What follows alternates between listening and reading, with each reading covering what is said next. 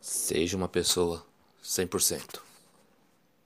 Quando estiver ao seu trabalho, dedique 100% a ele. Cumpra suas tarefas. Faça a diferença no seu local de trabalho.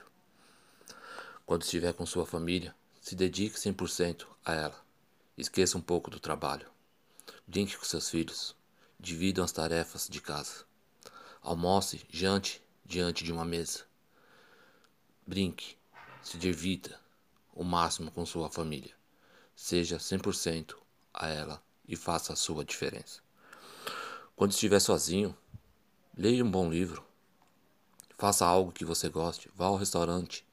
Peça a sua melhor comida. Não importa o dinheiro. Se dedique 100% a você.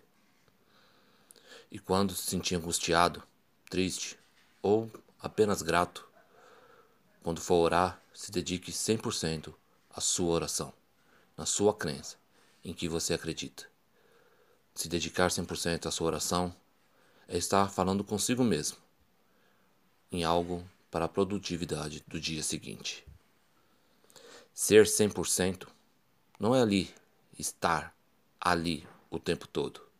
Ser 100% é que naquele pouco espaço de tempo você se dedique 100% àquelas tarefas, ao seu aprendizado, a sua vida.